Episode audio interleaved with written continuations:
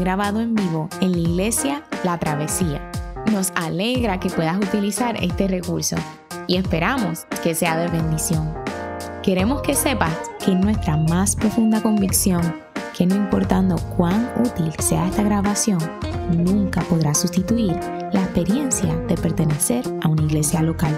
Sería un placer tenerte junto a nosotros en la travesía, pero de no poder ser así, nos gustaría ayudarte a encontrar una congregación donde puedas pertenecer y servir. Una vez más, nos alegra que puedas utilizar este recurso.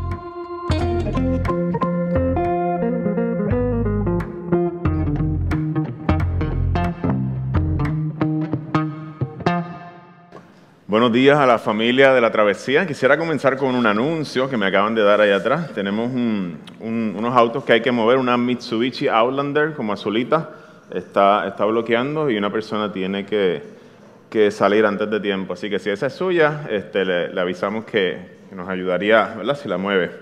Mi nombre es Yamil Alejandro.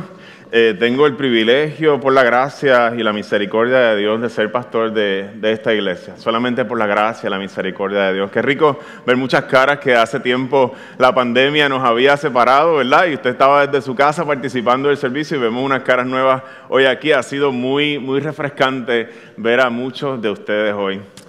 Eh, les recordamos a los padres con niños, con bebés, que esta es una comunidad en la que nosotros nos encantan los bebés. Así que no nos molesta. Yo, si usted empieza a llorar su niño, seguimos hablando, no hay problema, se puede ir atrás tranquilito, no hay ningún problema, estamos en familia, ¿ok? La iglesia no es un espectáculo, somos una familia en la fe. Así que gracias por, por estar con nosotros en esta mañana. Eh, ¿Qué celebramos en Pentecostés? Hoy es el domingo eh, donde nosotros eh, recordamos ese, ese día. Para los judíos, primeramente, era el domingo donde ellos conmemoraban la entrega de los mandamientos al pueblo de Israel. Luego de la Pascua, luego de que fueron liberados de la mano de Faraón en Egipto y celebraron la cena de la Pascua. 50 días después, ellos celebraban la entrega allí cuando Dios le dio a Moisés en el monte de Sinaí, luego del Éxodo, la ley. A su vez, esta fiesta se originó en una fiesta pagana de carácter agrícola. Así que era el tiempo también en la que se producía la recolección agrícola y los primeros frutos de la siega se recogían. Para la iglesia, Pentecostés no es el nacimiento de la iglesia, como muchos de nosotros hemos eh, eh, aprendido en nuestras tradiciones previas. Pentecostés es el cumplimiento o se celebra en Pentecostés el cumplimiento de la promesa de Jesús enviarnos al Espíritu Santo. En el Hechos capítulo 1, verso 8, Jesús dice, pero cuando venga el Espíritu Santo sobre ustedes, recibirán poder y serán mis testigos tanto en Jerusalén como en toda Judea y Samaria y hasta los confines de la tierra. En Pentecostés recordamos que gracias a este poder del Espíritu Santo, la iglesia ha proclamado y vivido con autoridad el Evangelio de Cristo y ha derribado el Espíritu Santo toda oposición externa a la iglesia y también ha ayudado a la iglesia a madurar para que se liberen también todas las tensiones internas que han existido a través de la historia de la iglesia. Este día es un punto en la vida de Cristo. Nosotros recordamos en la Navidad la encarnación de la segunda persona de la Trinidad y celebramos cuando Jesús llegó al mundo, se hizo hombre. Eso celebramos la Navidad.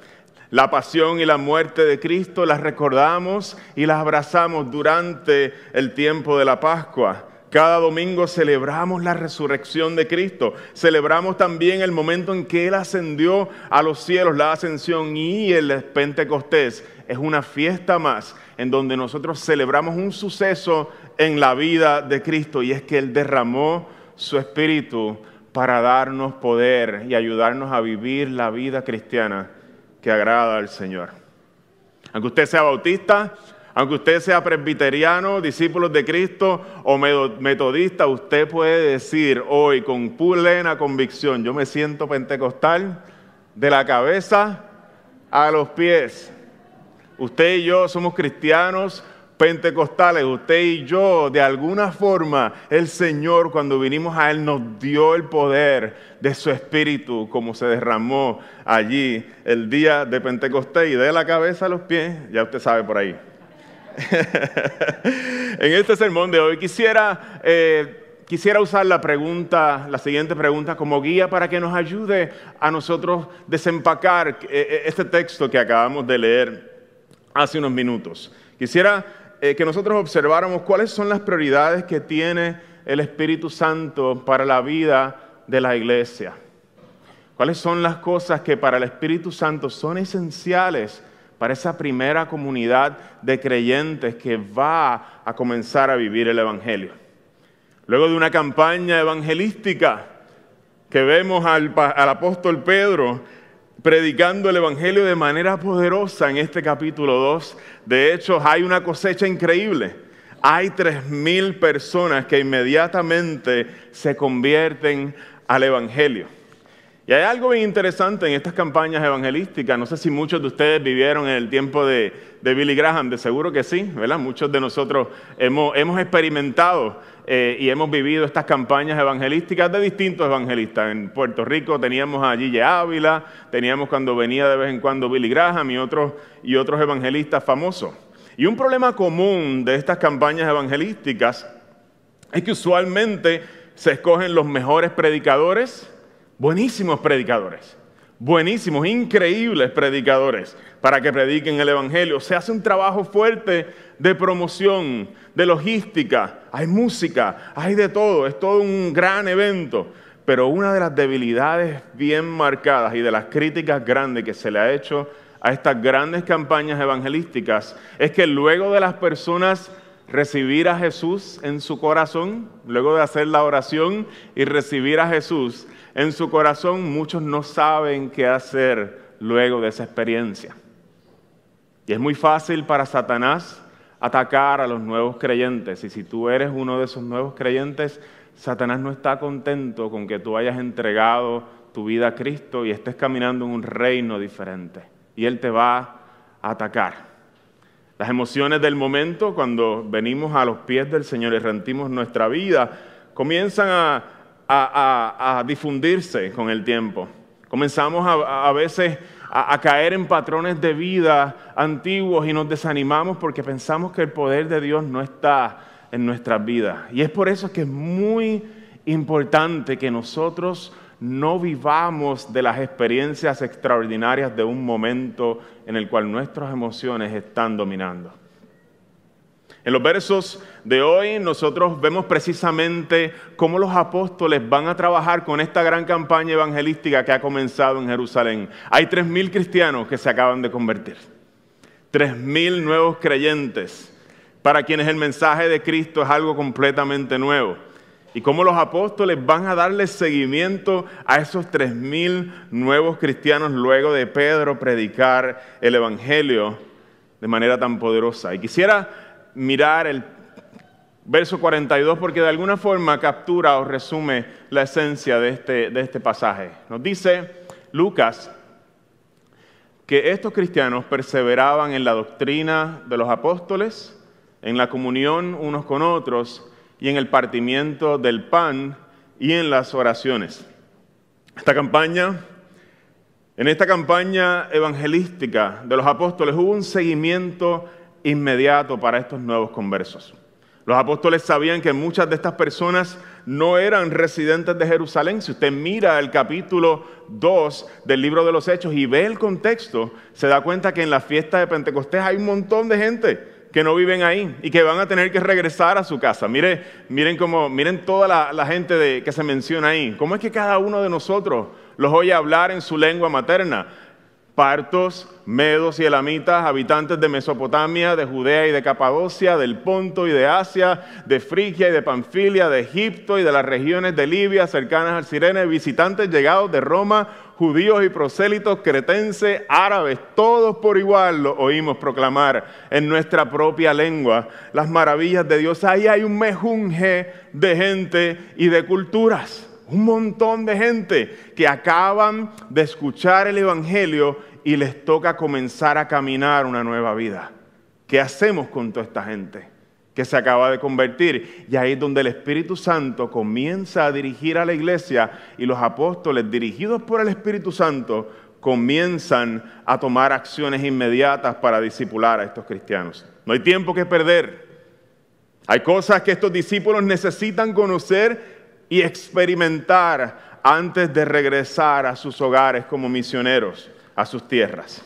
Y la palabra utilizada para describir lo que miramos aquí en el, verso 42, la palabra utilizada para describir las acciones de estos nuevos creyentes es pro, vamos a ver si la puedo leer bien, proscartereo, ese griego está medio, está, medio voto ya, van tres añitos ya desde que salimos del seminario, eh, que significa dedicarse a algo de manera obstinada, dedicarse a algo de manera obstinada, es como usted está afanado por hacer algo, ese, eso que los traductores eh, traducen como perseveraban, es que ellos estaban entregados de lleno a estas cuatro cosas que están mencionadas aquí.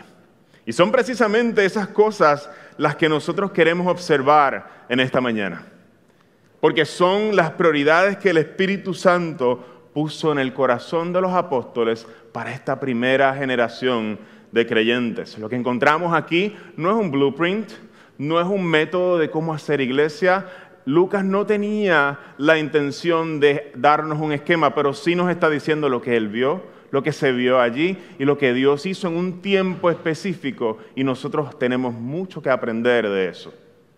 No estamos buscando un mapa ni estamos buscando una metodología, estamos buscando cuáles son las prioridades del Espíritu Santo en este tiempo y espacio para nosotros poder aprender de ellas como iglesia y nosotros aplicarlas en nuestro tiempo y contexto.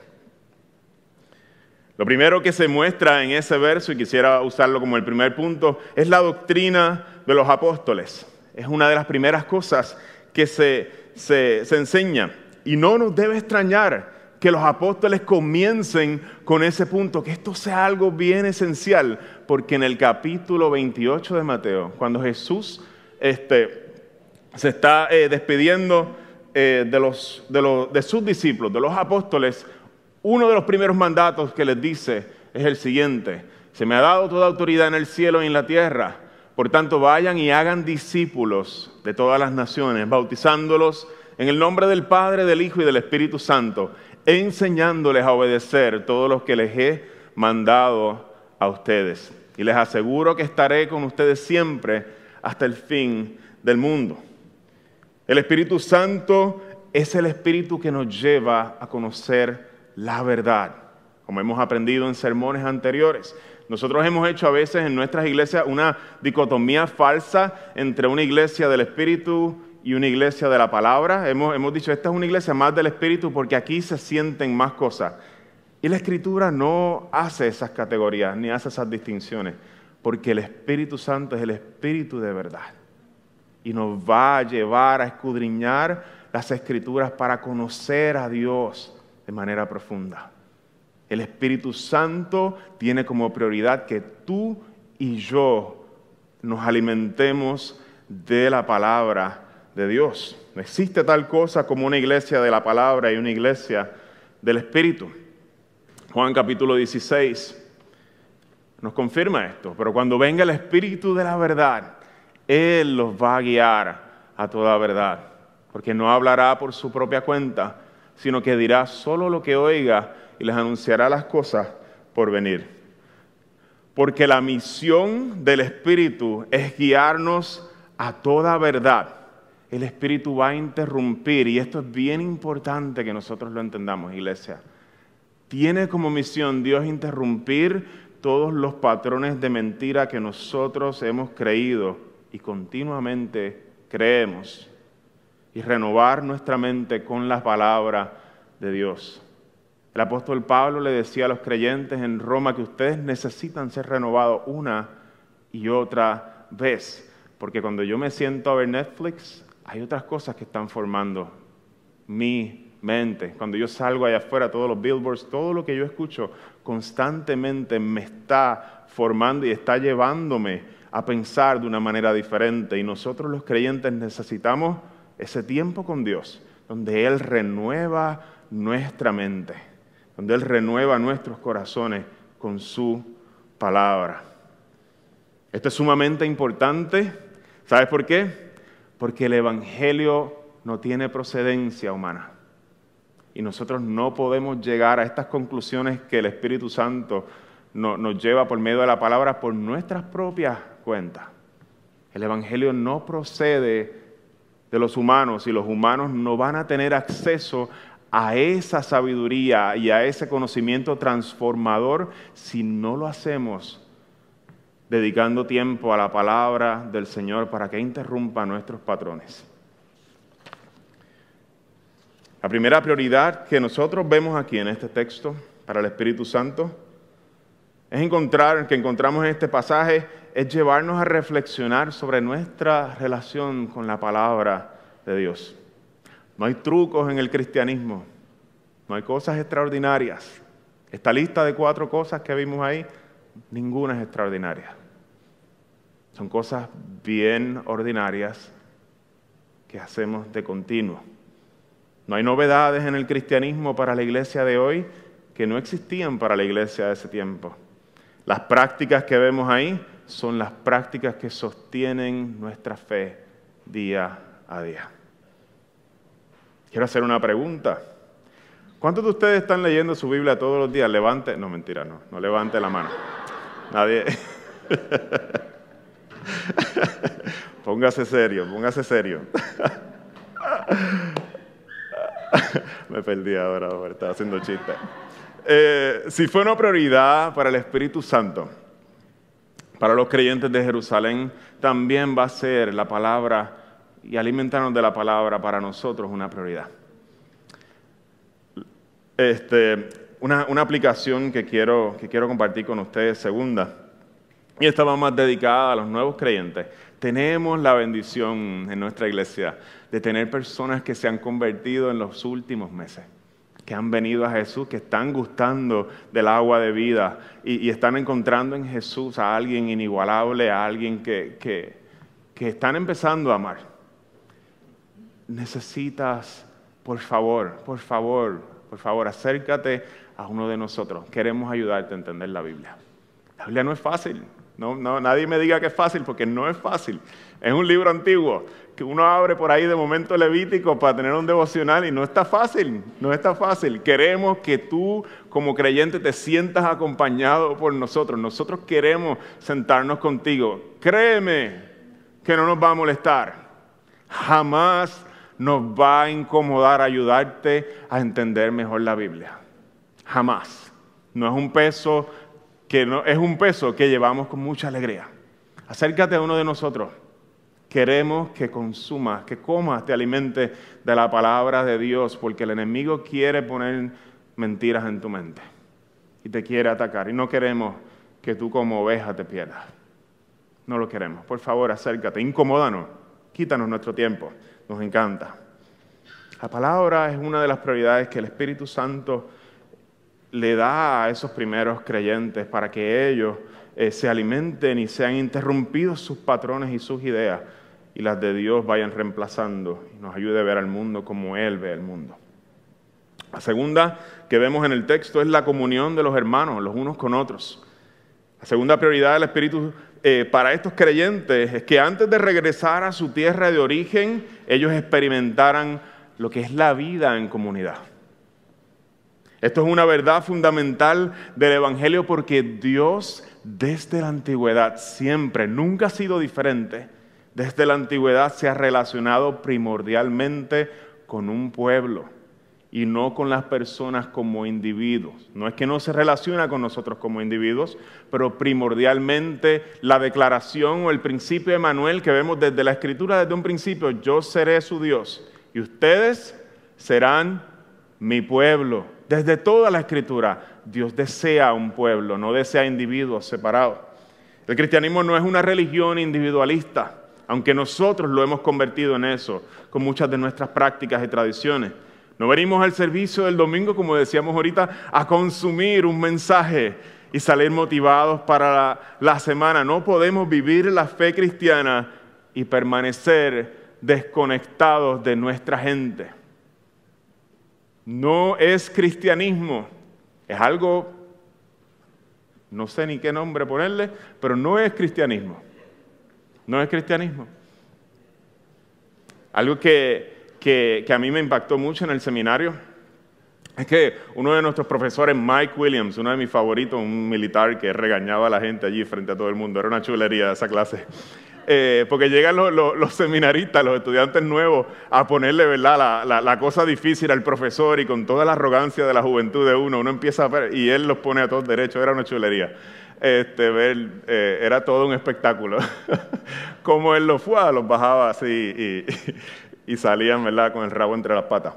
Eh, una de las cosas que aprendí de él, un dibujo bien sencillo, él decía, nosotros los creyentes, cuando pensamos en la iglesia, a veces pensamos en todos estos puntitos, todos estos cristianos regados alrededor del mundo, y lo que tienen en común todos ellos es que todos ellos tienen una conexión directa con Jesús. Así que tú ves muchos puntitos y muchas líneas hacia arriba. Y él decía, eso es una representación de la iglesia incompleta, incompleta, porque los creyentes no solamente nos relacionamos con Dios de manera directa, sino que nos relacionamos alrededor de la cruz y unos con otros.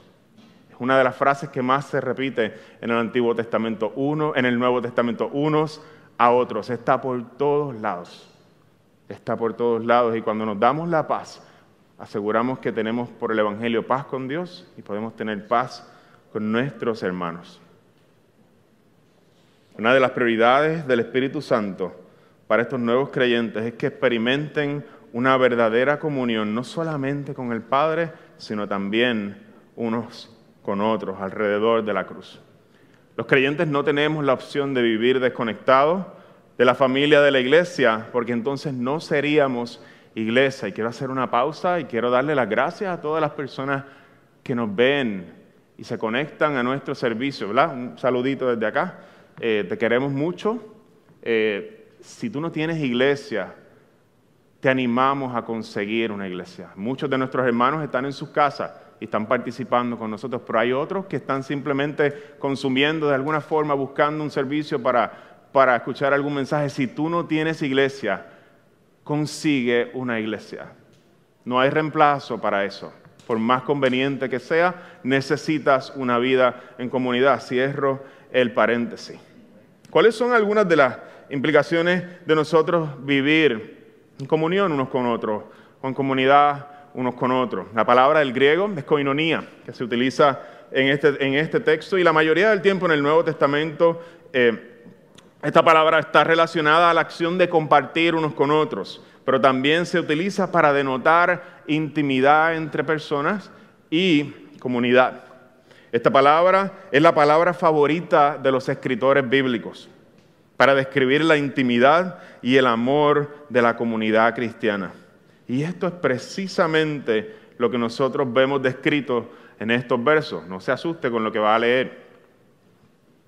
Todos los creyentes estaban juntos, tenían todo en común, vendían sus propiedades y posesiones y compartían sus bienes entre sí según la necesidad de cada uno.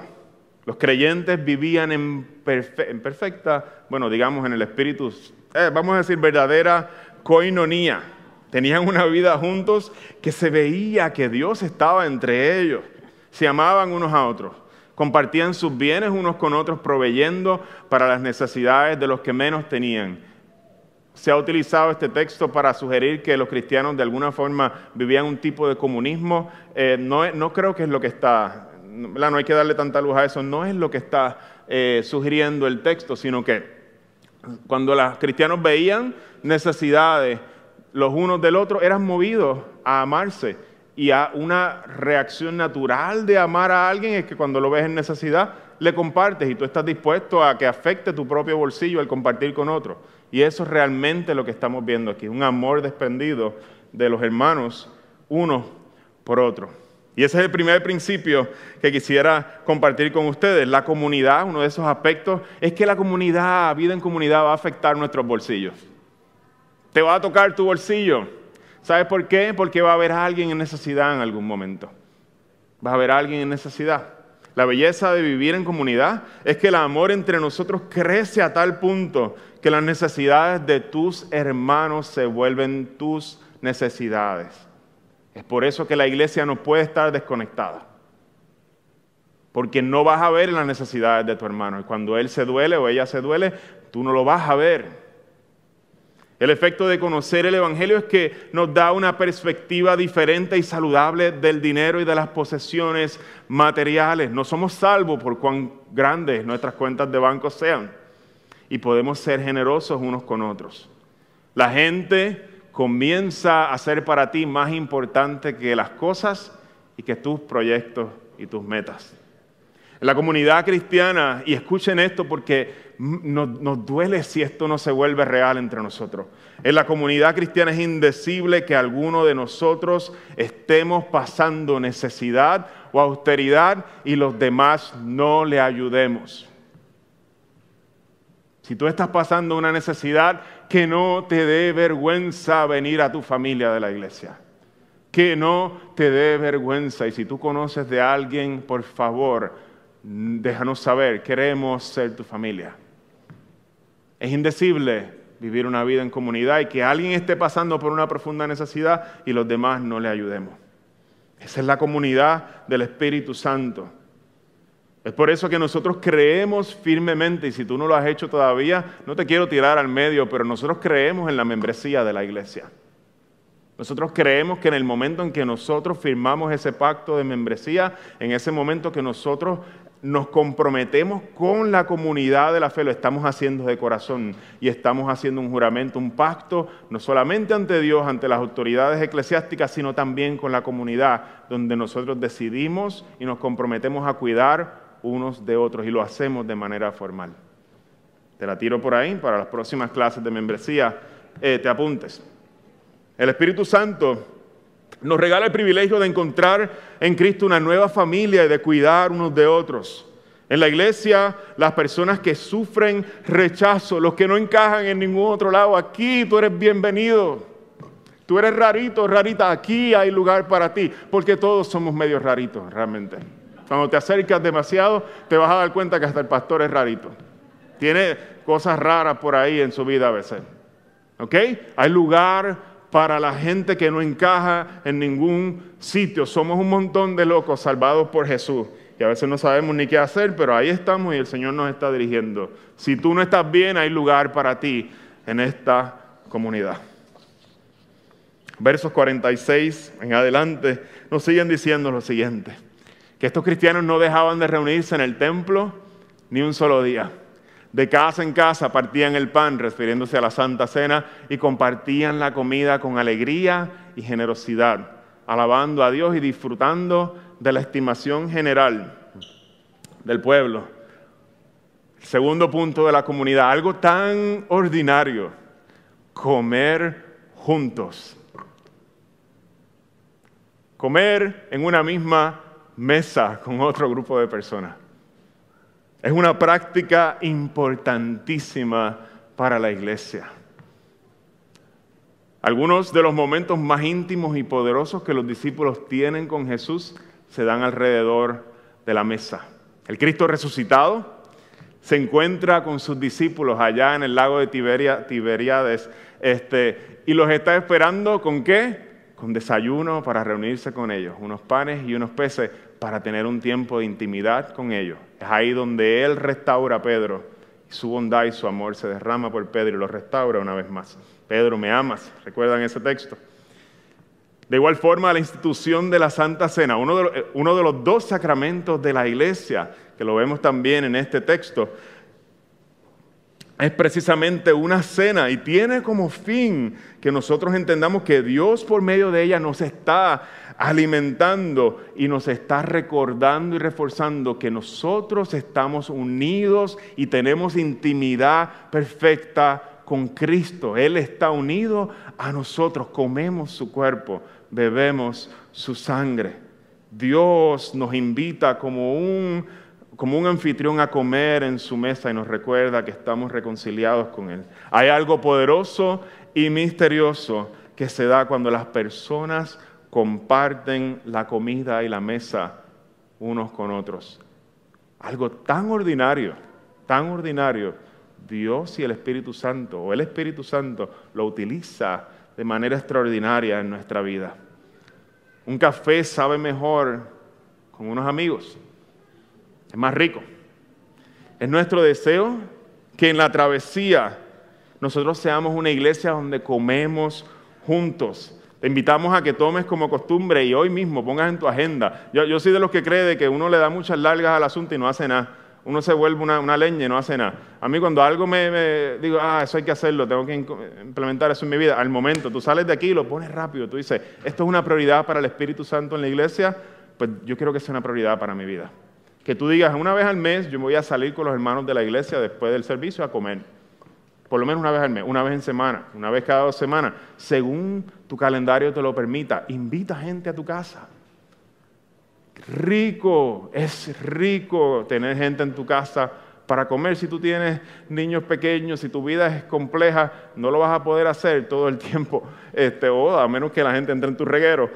Eh, Pero es rico que nosotros podamos, podamos experimentar eso como iglesia. No salgas de aquí hoy sin tú perderte de esta delicia que Dios te regala. Algo tan ordinario.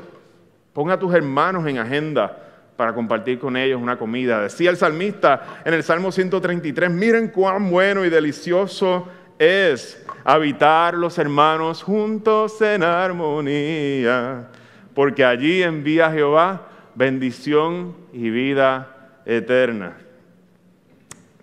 Pero hay un peligro en la comunidad también. De una de cal y una de arena. Las reuniones entre los creyentes también en muchos momentos, se los digo por experiencia propia, se han caracterizado por ser reuniones de chisme y queja y encontramos comunidad, ¿verdad? Con, hermanos y se nos empieza a salir por ahí. Esto le pasa a todo el mundo. En el momento en que nosotros escuchemos esto y pensemos en otra persona, es en el momento en que nosotros estamos perdiéndonos algo que Dios tiene para nosotros. Porque el chisme, mire lo que dice el Proverbio. Los chismes son deliciosos manjares penetran hasta lo más íntimo del ser. Son como Turkish Delight, como que un, flan de queso. Es rico y cuando alguien empieza, se va uno por ahí, se va uno, porque es rico chismear, es sabroso chismear, es rico. Y en este momento, lo, ¿qué, qué uno hace cuando uno se encuentra con, quiero tener comunidad cristiana? El chisme no no es una de las cosas que distingue la comunidad cristiana. Vamos a ver ya mismo en el texto. ¿Qué uno hace? En el momento no es, ¿verdad? No es, no es tomar la, actitud de señalarlo, tú deja de chismear, o eso es pecado. ¿Cómo, Dios nos ayuda a nosotros pastorearnos unos a otros? Y cuando es, no, no es que si estas cosas pasan. La pregunta es cuándo empiecen a pasar. Cuando empiecen a pasar, cómo uno con dulzura puede redirigir las conversaciones y puede empezar a decir, ¿sabes qué? Ah, creo que nos estamos yendo por, una, dirección que no hay. Vamos a pedirle al Señor que nos ayude, este, porque es fácil irse en esa dirección. Y cómo nuestras comunidades empiezan a reflejar el Evangelio y empezamos a pedirle al Señor, Señor, no nos dejes caer en el chisme, ayúdanos. Y cuando uno es el que regaña, lo hace con dulzura, sin condenación, porque ahí eso nos gusta a todos. Ahí no hay un grupito de personas, ahí estamos todos. Hasta yo, te los confieso. Y cuando la persona es la que coge a uno y le dice, pastor, te estás yendo por, estás como medio chismosito, recibirlo con dulzura decir, perdón. Sí, sí, se me fue, se me fue por ahí la... Me desahogué demasiado, sorry, No, no, no está bien, por favor, no, no me dejes ir para allá. Y nosotros hacerlo con dulzura y con gracia y pastorearnos unos a otros también es recibirlo con dulzura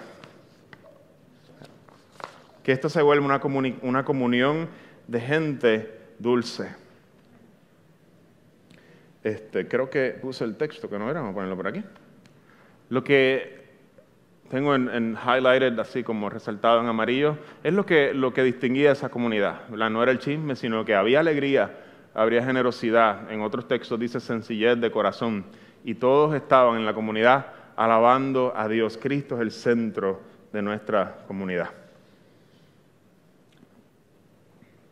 El último punto que quiero compartir con ustedes en, esta, tarde, ya son las 12 y 13, eh, es el tercer punto, es la oración. Lo vemos también ahí eh, entre los creyentes. Para la iglesia de los hechos, estos creyentes, la oración va a jugar un papel primordial. Una realidad que nosotros vamos a ver en este libro es como la iglesia va a enfrentar dos tipos de oposición.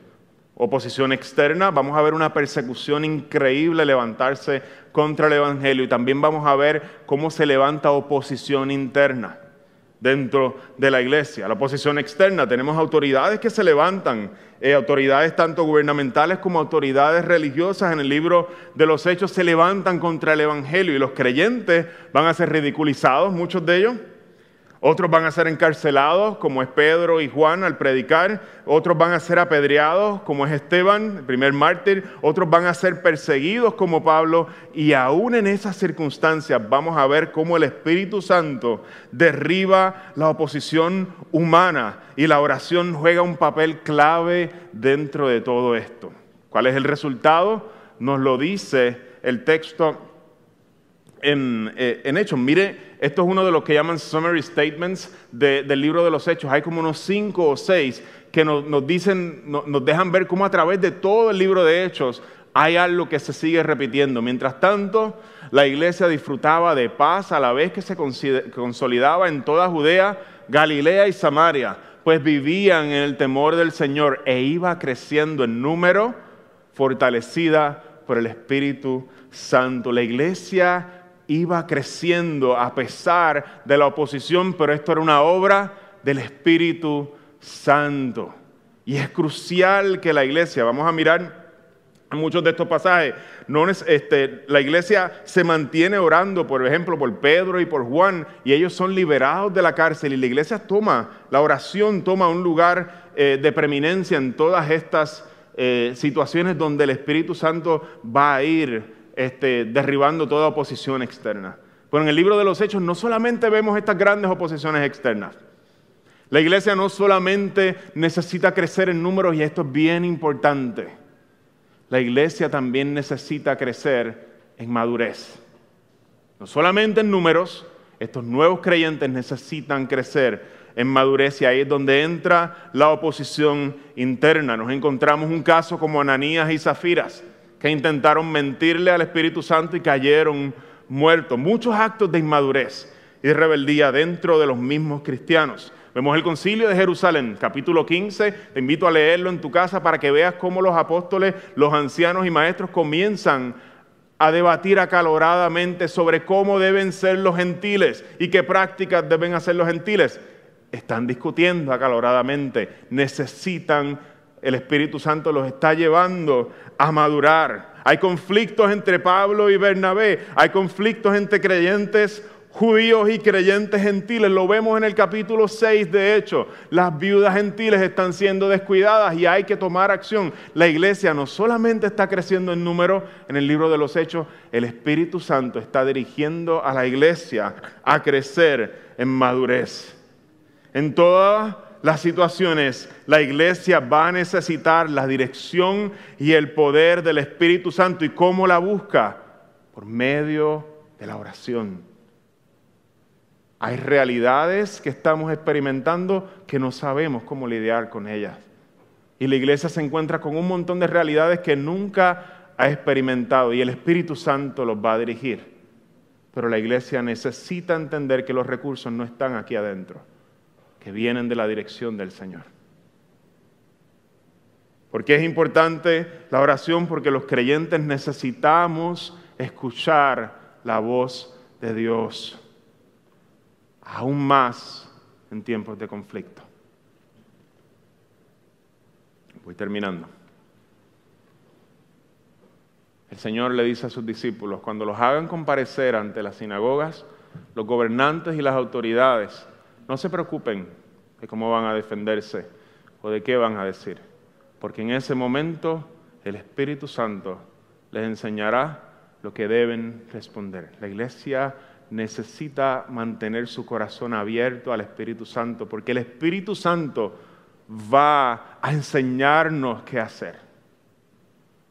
Él va a enseñarnos, no proviene de nuestra lógica y nuestros mejores planes.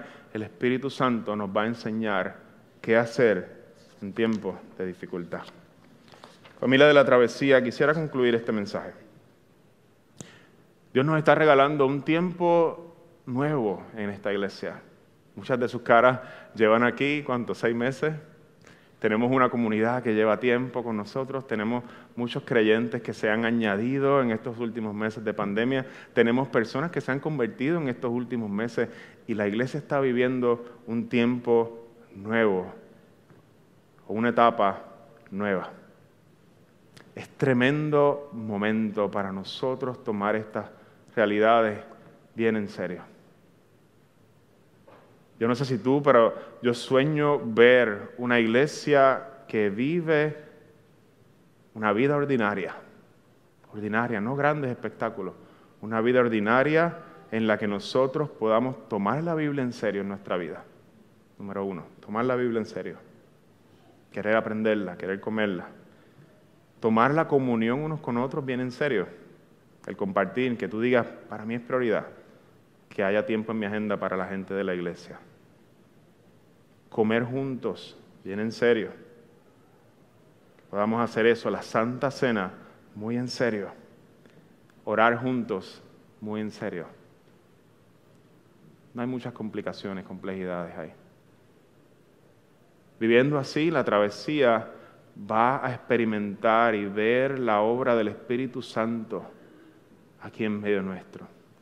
Y el Señor va a añadir a nuestra comunidad todos aquellos que han de ser salvos. Acompáñenme a orar. Padre Santo, nos acercamos a tu presencia, tu presencia como gente ordinaria, llena de, de tantos pecados, de tantas faltas. Padre, gracias por el mensaje del Evangelio. Gracias, Señor, por la vida en comunidad. Gracias porque el Espíritu Santo está en medio nuestro, convenciéndonos de pecado y llevándonos a vivir una vida diferente. Señor, te pido que la travesía pueda gustar, que sea sabroso esta vida del Espíritu en nuestra comunidad, Señor, que la podamos disfrutar. Gracias, Señor. Te pedimos estas cosas en el nombre de Cristo Jesús. Amen. Amen.